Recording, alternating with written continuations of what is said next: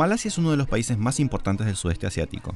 Su presencia se observa de diferentes formas, por ejemplo, en lo geopolítico. Ha sabido ser un puente entre Occidente y Oriente, tratando de mantener relaciones equilibradas entre Estados Unidos y China. Ocupa la parte continental del sudeste asiático, pero también parte de su territorio toma la forma de isla en Borneo, la tercera isla más grande del mundo que comparte con Indonesia y Brunei. Por ello, es un país continental e insular simultáneamente, lo que le otorga características naturales y ambientales muy particulares, al punto de que es uno de los pocos países del mundo que son considerados megadiversos. Por eso mismo, Malasia es uno de los países más afectados por el cambio climático y tiene una ministra específicamente dedicada a ello. El país posee un poco más de 32 millones de ciudadanos que se conocen como malasios. La lengua oficial es el Bahasa y la religión oficial es la islámica, aunque existe libertad de culto. Como la mayoría de los países asiáticos, Malasia combina una historia previa a la colonización de mucha riqueza, con tradiciones que aún siguen vigentes, que se mezclan de manera muy amigable con las más modernas tendencias globales. Las Torres Petronas, diseñadas por el argentino César Pelli, se ubican en el centro de la capital, Kuala Lumpur, y son un emblema de esa integración y pujanza.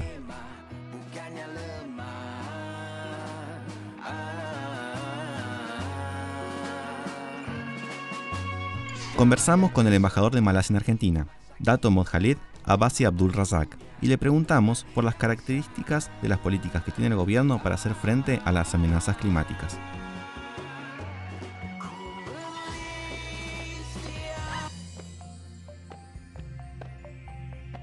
Well, I think the question that you ask is uh, bueno, creo que la pregunta que hace es una pregunta que nos afecta a todos. Usted sabe que el cambio climático es un problema que le sucede a todos en el mundo.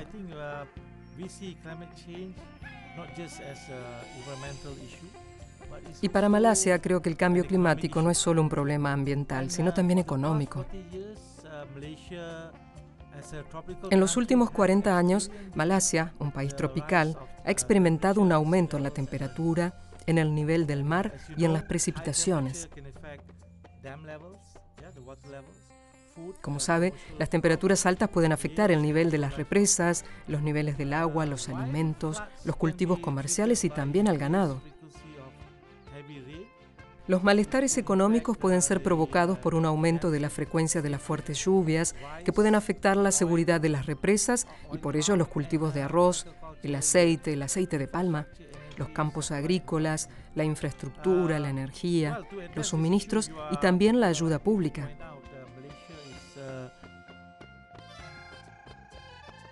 Bueno, para abordar este tema, tiene razón al señalar que Malasia se ha comprometido a reducir sus emisiones de gases de efecto invernadero en un 45% hacia 2050.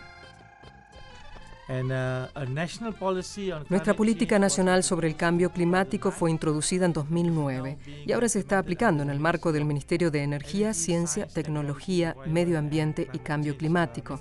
Es un nombre muy largo, por lo que lo llamamos MISTEC.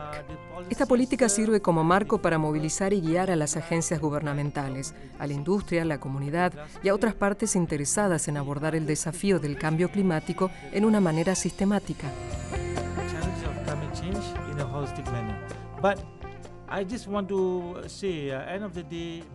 Pero solo quiero decir que somos muy serios sobre el cambio climático. Debes saber también que somos un país basado en la agricultura, como la Argentina, por lo que el cambio climático tendrá un gran impacto en Malasia, ya que conseguimos una gran parte de nuestras divisas extranjeras a partir de nuestra producción agrícola.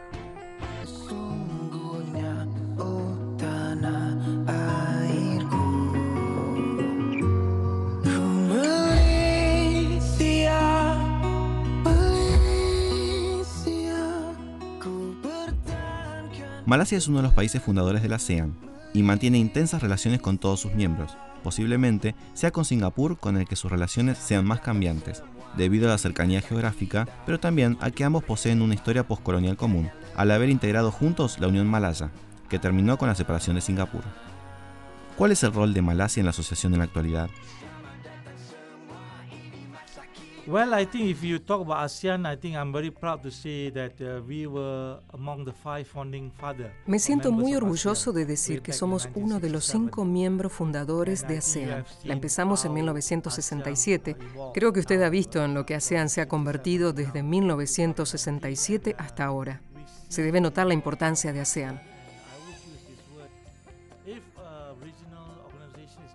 Debo decir que si nuestra organización regional no fuera importante, no tendríamos a grandes potencias tocando nuestra puerta.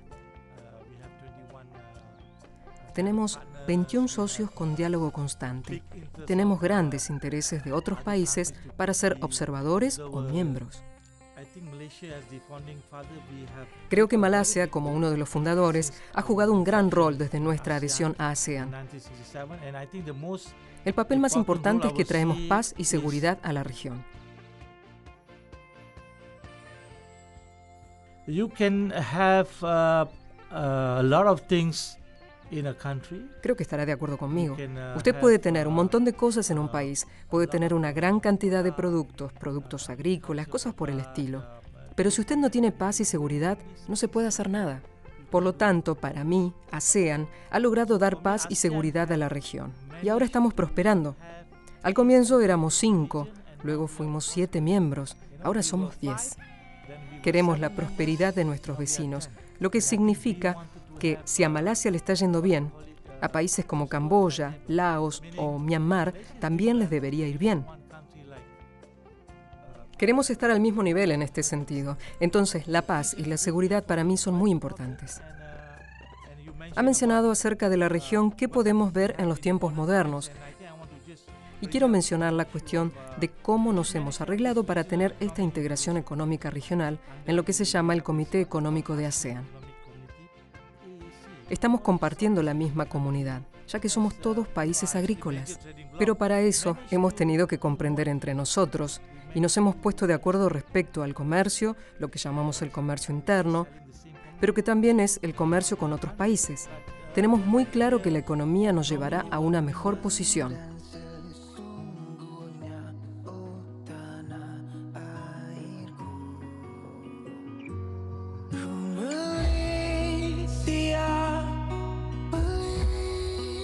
A pesar de su larga historia, Malasia nace como tal recién en 1963 y adopta gran parte de su organización de la colonización inglesa, lo que se observa en varias cosas, entre ellas el uso del idioma, el sistema político parlamentario y la forma de conducir los automóviles con los volantes en la derecha del coche.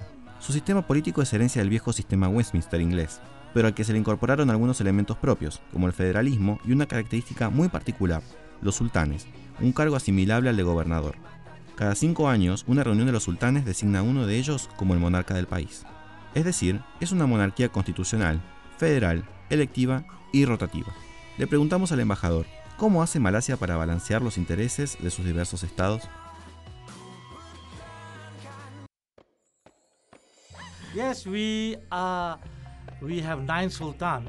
Sí, tenemos nueve sultanes, y creo que para explicar esto se debe volver a la historia, a cómo era Malasia antes.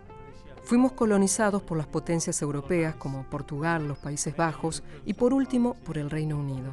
Entonces, en nuestro inicio, teníamos sultanes que reinaban en muchos estados de Malasia, pero luego llegaron los británicos.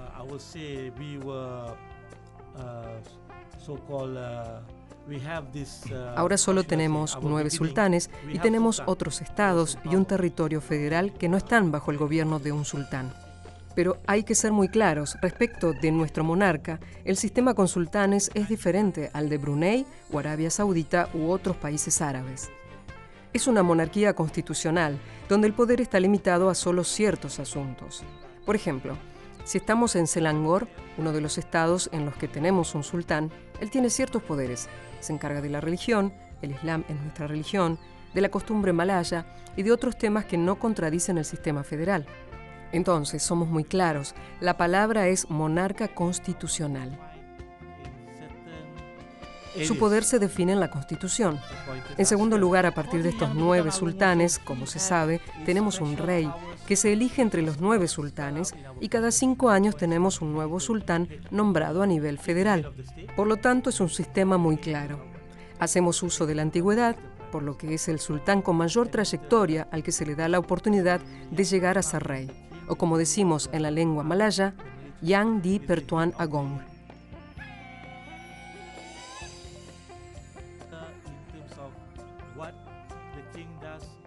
Desde hace poco tenemos un nuevo rey que fue nombrado el año pasado, por lo que estará en el poder durante cinco años y tiene los poderes especiales que se detallan en nuestra constitución. Por ejemplo, él es el jefe del Estado, no es el jefe del gobierno. porque el jefe del gobierno es el primer ministro. El rey es el jefe de las Fuerzas Armadas, de la religión y algunas otras cosas. Por lo tanto, tenemos muy claro qué es lo que hace el rey y lo que hace el jefe de gobierno, que es el primer ministro. De esta manera no se contradicen entre sí. El rey es un símbolo muy importante para nuestro país, porque Malasia es un país musulmán y también está muy claro que es una democracia, con una división muy clara de los poderes. Estamos muy orgullosos de tener este sistema y creo que durará para siempre. Ella es Cecilia Noche, investigadora de la Universidad de Buenos Aires. A ver, Malasia creó su sistema político a través de clivajes étnicos. Hay que pensar que muchos de los países del sudeste asiático, además de las etnias originales, tuvieron grupos étnicos que fueron literalmente trasplantados por los poderes eh, coloniales. En el caso de Malasia, indios chinos que mm, fueron utilizados por Gran Bretaña para el desarrollo de la economía, para las diferentes estructuras coloniales. En gran medida lo que pasaba en Malasia es que tenías a las etnias originales, las malay, tenés indios y chinos. Y, por ejemplo, los chinos son el grupo étnico económicamente más desarrollado dentro de Malasia. Y en la época y en el momento de la independencia, lo que se buscó fue un sistema de, bueno, discriminación, ni positiva ni negativa, discriminación pura, en el que los malay originales, que además son musulmanes, tuvieran ventajas sobre los otros grupos étnicos. Y en general el juego político se basó en esas etnias, en esos clivajes étnicos. ¿no? Cada etnia tenía su partido y se apoyaba, la coalición mayoritaria se apoyaba en el grupo étnico mayoritario. En las últimas elecciones lo que pasó es que se quebró ese, ese clivaje étnico. Los escándalos de corrupción fueron tales, eh, la situación económica además eh, estaba bastante estancada hace años, entonces por primera vez se dio una alianza que no respetó las, identidades étnicas, con lo cual indios, chinos y un grupo de malay votaron contra lo que fue la coalición de gobierno de 60 años. En poco más de 30 años, Malasia encaró y completó con éxito una serie de procesos políticos y sociales que en América Latina llevaron dos siglos y mucha violencia. La construcción de un Estado, de una identidad nacional y de un régimen político que logra representar la diversidad étnica de la población. En este sentido, la cuestión étnica es un tema clave para entender la Malasia contemporánea. Su población presenta un alto grado de heterogeneidad. Los malasios son un colectivo multiétnico, donde en forma aproximada el 50% son malayos, nombre que identifica solo a los habitantes originarios del país, también denominados Buiputera. Luego le siguen los malasios de origen chino, que llegan hasta el 23% de la población. Un poco menos del 15% son indígenas no malayos, muchos de ellos habitantes en los bosques de la isla de Borneo. Finalmente, un poco menos del 10% son malasios de origen indio. El 60% de la población es musulmana, seguida por un 20% que se identifica con el budismo, y existen importantes cantidades de cristianos, casi el 10% hindúes, poco más del 6%, y otras religiones que completan el variopinto cuadro. Cada grupo étnico fue conformando sus propias organizaciones políticas y sociales, y los musulmanes, apoyados en su mayoría demográfica, tomaron el control del Estado desde la independencia del país. Esta diversidad es origen de tensiones entre malayos y malasios de origen chino. Mientras los primeros ocupan en forma mayoritaria la administración pública, los segundos se dedicaron a los negocios privados, y esto generó una situación de dualidad del poder, que sigue siendo una fuente de problemas. Al mismo tiempo, el sistema educativo tiende a separar a los grupos, ya que los niños y jóvenes se forman mayormente en escuelas restringidas por su etnia. Una parte importante de los reclamos interétnicos es la existencia de un sistema de discriminación estatal, que, en vez de generar políticas para garantizar la igualdad de oportunidades de grupos minoritarios, lo hace a favor de los mayoritarios. Así, el Estado reserva la gran mayoría del empleo público, el ingreso a las universidades, la ayuda social o los créditos bancarios para los malayos. En los años 60 se produjeron enfrentamientos y aún hoy existe una distancia entre las comunidades que se percibe en la vida cotidiana. Sin embargo, el Estado y el sistema político parecen resolver las tensiones y canalizar los reclamos de modo que la violencia interétnica no ha vuelto a presentarse. ¿Cómo canaliza el Estado las diferencias entre los grupos étnicos y religiosos?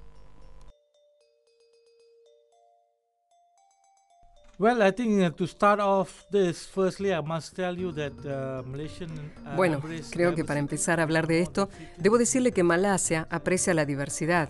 Tenemos más de 50 etnias. También tenemos más de 136 idiomas y dialectos, así como siete religiones diferentes. Probablemente Malasia es conocida solo por tener musulmanes, pero también tenemos chinos, que son budistas, tenemos indios, que son hindúes, y tenemos un gran número de cristianos, que pueden ser chinos, indios o de los estados aborígenes. Pero a pesar de que tenemos estas diferencias, es muy claro que desde nuestra independencia en 1957, todos estos grupos étnicos, incluido el pueblo de Sabah y Sarawak en Borneo, viven en armonía y se entienden entre ellos. Y entendemos que para avanzar debemos tener armonía, debemos entendernos.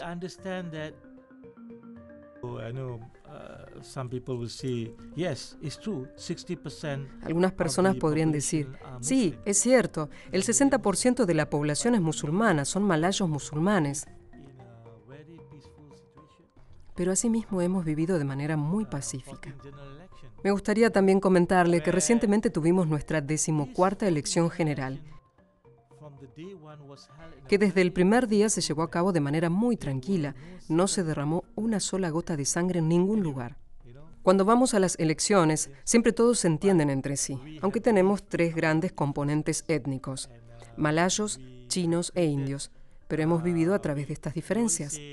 Todos sabemos ver las diferencias, pero se ve que a pesar de que somos distintos, sabemos que somos todos malasios y queremos vivir a la manera malasia.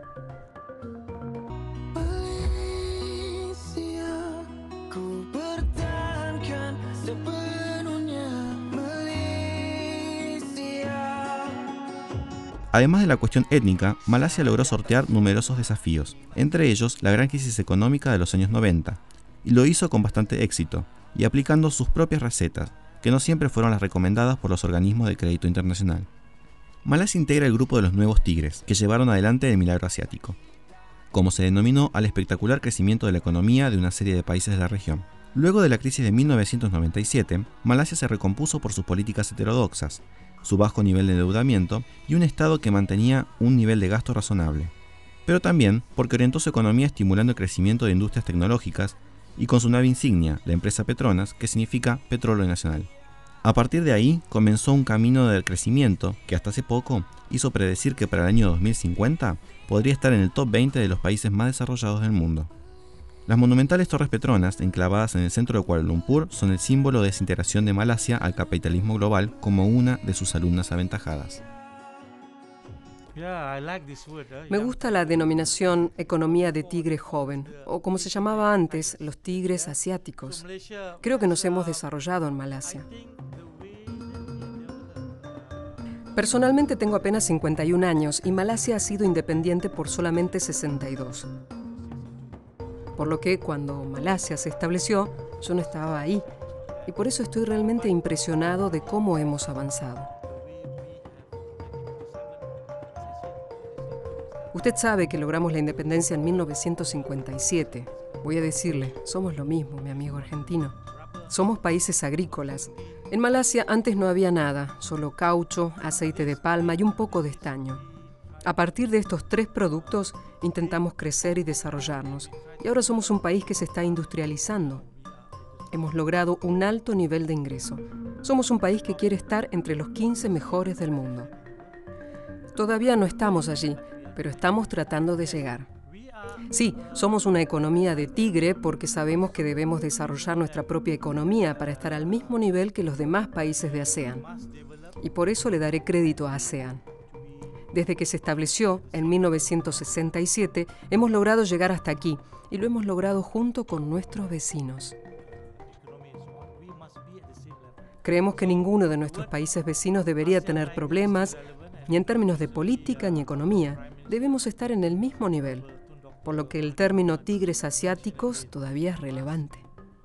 Usted sabe que recientemente nuestro primer ministro, el honorable Tun Dr. Mahathir bin Mohamad, mencionó que debemos revivir nuestra economía para ser un tigre asiático rugiente. Dijo que solo somos un tigre dormido, pero debemos ser un tigre con el que se pueda contar. Y queremos hacer más. Y quiero reiterar el crédito que tiene ASEAN por eso. En los últimos tiempos, por problemas políticos internos, la imagen que proyectaba el país comenzó a desdibujarse, y eso también repercutió en el clima de negocios y en un incipiente malestar social. Una suma de factores llevaron a esa combinación negativa, un creciente autoritarismo gubernamental, falta de liderazgo social y graves denuncias de corrupción. A esto debe agregarse las consecuencias de los cambios en el contexto geopolítico internacional, la retirada estratégica de Estados Unidos y el avance de China. ¿Cómo hace Malasia para enfrentar la guerra comercial actual entre China y Estados Unidos?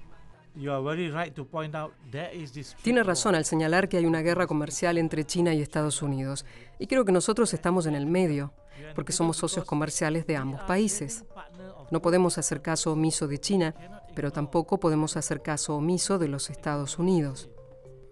Lo que podemos hacer es, desde el punto de vista de Malasia, ser amigos de estas dos grandes superpotencias y queremos equilibrar los términos con las dos. Lo que estamos tratando de hacer es lograr que estas dos partes se comprendan entre sí. Sé que es muy difícil hacerlo porque cada uno tiene sus razones, pero lo que estamos haciendo en ASEAN es ser socios de diálogo.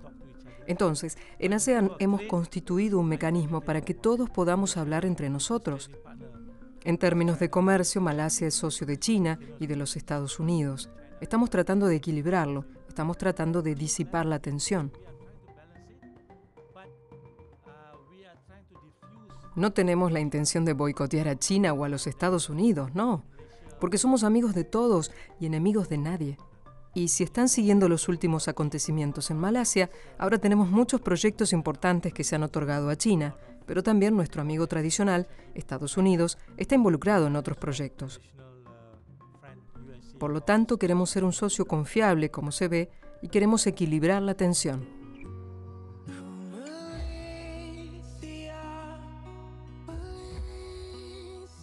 También existió una gran dosis trágica de mala suerte, como ocurrió con los dos aviones de Malaysia Airlines, siniestrados en un breve lapso temporal, uno desaparecido sin dejar rastros hasta el día de hoy y otro derribado por un misil cuando sobrevolaba territorio en disputa entre Rusia y Ucrania. Esto llevó a la línea aérea de bandera a la quiebra, además de generar una publicidad negativa para el país a nivel internacional. El clima de creciente incertidumbre y conflicto convenció al ex primer ministro Mahathir bin Mohamad a abandonar su retiro dorado e intervenir nuevamente en la escena política, presentándose a las elecciones de 2018. Mahathir es considerado uno de los padres fundadores de la Malasia moderna, ya que ocupó el cargo de primer ministro entre 1981 y 2003. Con su liderazgo, Malasia afrontó y superó la crisis de los años 90. En el año 2018 algo cambió. Las elecciones mostraron que el hartazgo social ya no dividía al país por origen ni religión. Eso marcó el final político de Najib Razak, primer ministro desde 2009. Si bien él se perfiló inicialmente como un líder más liberal, a partir de 2013 su gobierno se tornó más impopular. El punto culmine se desató con un escándalo público en torno a una serie de negocios con capitales chinos. Al desalojarlo del poder, Mahathir revitalizó la democracia malasia al terminar con 60 años del mismo oficialismo, casi la totalidad de la vida independiente malasia, y, sobre todo, representó en su figura un sentimiento de esperanza que cruzó las barreras étnicas.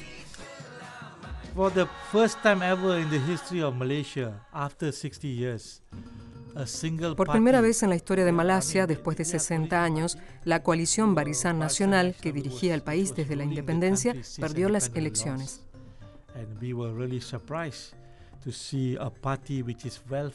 Nos sorprendió mucho que un partido bien financiado, bien organizado y que gobierna el país haya perdido. ¿Por qué perdió? Debido a que las personas quieren cambios, especialmente los jóvenes quieren tener un cambio.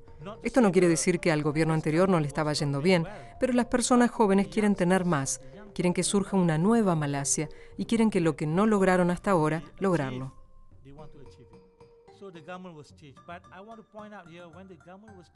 Entonces el gobierno cambió, pero yo quiero señalar que la sucesión se dio de una manera muy tranquila. Como dije, no hubo una sola gota de sangre, no hubo peleas en absoluto. Fue el viejo gobierno entregando el poder al nuevo gobierno de una manera muy pacífica. Pero lo importante aquí era que la gente quería un cambio y por eso ocurrió el cambio. En segundo lugar, creo que la democracia está viva. Esto prueba que los valores democráticos están vivos en Malasia. Cambiamos por un hombre mejor, pero de una manera pacífica. Además, creo que las cosas continuaron como de costumbre, si me preguntas. Soy un servidor del gobierno. Estaba sirviendo al gobierno anterior y ahora estoy sirviendo al nuevo gobierno. Para mí, nada ha cambiado. Nosotros seguimos aquí, somos la columna vertebral del gobierno. Le hemos dado nuestro 100% de compromiso al nuevo gobierno. Por lo tanto, para nosotros, los negocios continúan como es habitual, ya que los cambios están ocurriendo en todas partes del mundo. Malasia está siguiendo esa tendencia y cuando tenemos que votar tenemos el poder para cambiar el gobierno. Así que creo que hemos hecho eso, hemos ejercido nuestro derecho y esperamos que Malasia se mejore después de esto. Malasia y Argentina tienen una larga historia de relaciones y cooperación. ¿Qué perspectivas ve para el futuro de la relación entre los dos países?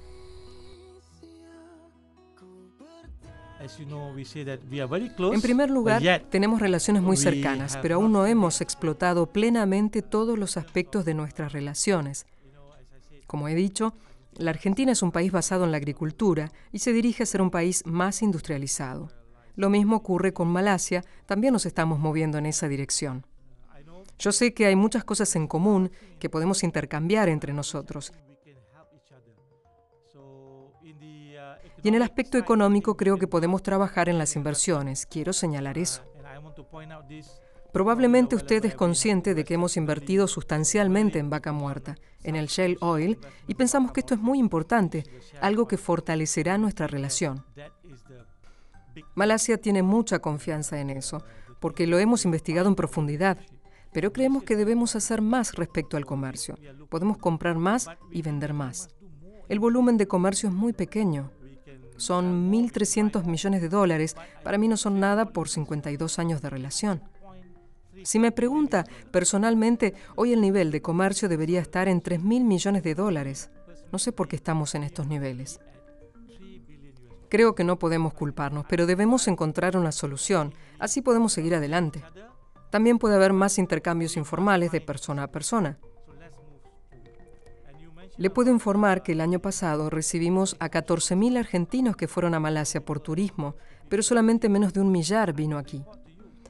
Yo sé que no puedo cambiar la ubicación geográfica.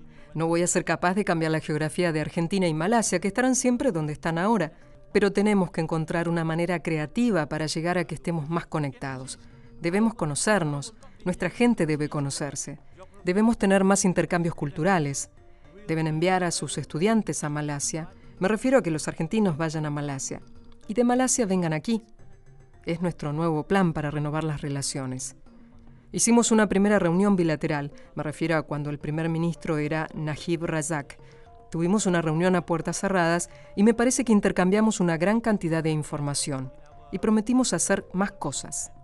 Me siento muy feliz de informarle que nuestra relación ha pasado a ser una relación estratégica. A partir de ahí vamos a empezar, y yo creo que estamos mirando hacia adelante con la esperanza de que el nuevo presidente de Argentina visite Malasia el próximo año y viceversa. Estamos buscando que nuestro primer ministro también venga aquí. Yo creo que eso le daría un gran empuje a nuestras relaciones. También, por último, me gustaría señalar que somos amigos de Argentina durante tiempos buenos y malos por lo que no solo somos amigos cuando a Argentina le está yendo bien, sino que estamos aquí para quedarnos. Y creo que podemos hacer más para llevar nuestra relación a un nuevo máximo. Y podemos beneficiarnos mutuamente. Él es Fernando Pedrosa, profesor e investigador de la Universidad de Buenos Aires. Fernando, ¿por qué fracasó el gobierno de Mahathir Malasia está en una situación complicada.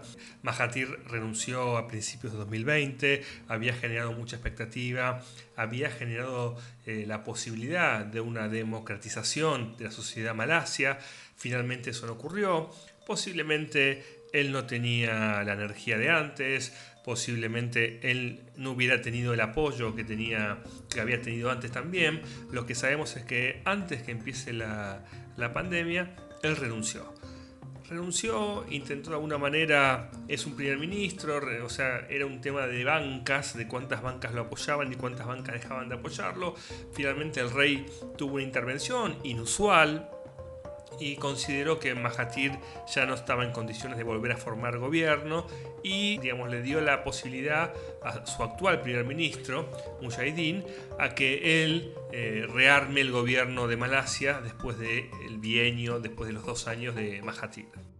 Paradójicamente, para reemplazar al viejo líder, el rey le encarga que forme gobierno a un dirigente del partido tradicional, del partido que había gobernado Malasia desde antes de casi antes de la independencia.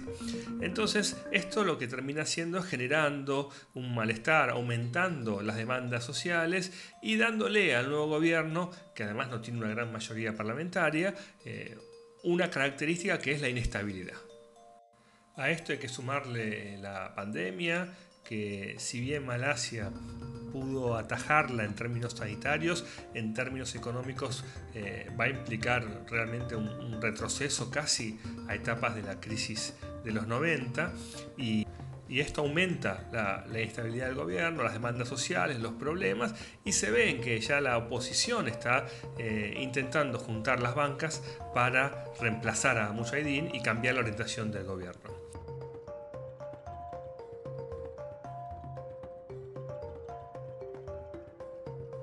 Malasia entonces está en crisis, una crisis eh, política contra fondo económico, pero no va a ser la primera vez que el país enfrenta dificultades, tampoco va a ser la última y creo que está que tiene las herramientas para poder hacerle frente es importante que Malasia complete su proceso de democratización, que siga luchando contra la corrupción, que busque salidas a las tensiones interétnicas y sobre todo que intente darle lugar a la sociedad civil, a sus reclamos y a sus pedidos especiales de participación, igualdad y mejoras económicas para todos.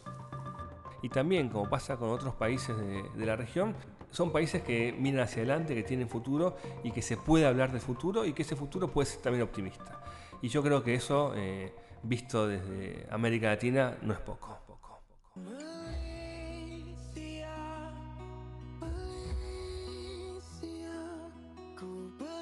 En la producción de este episodio estuvieron Marta Villar y Diego Mintz. En la operación técnica, Gabriel Osorio. Este episodio contó con la colaboración de Mariano Statelo. En la locución, Gisela López. Yo soy Max Potter.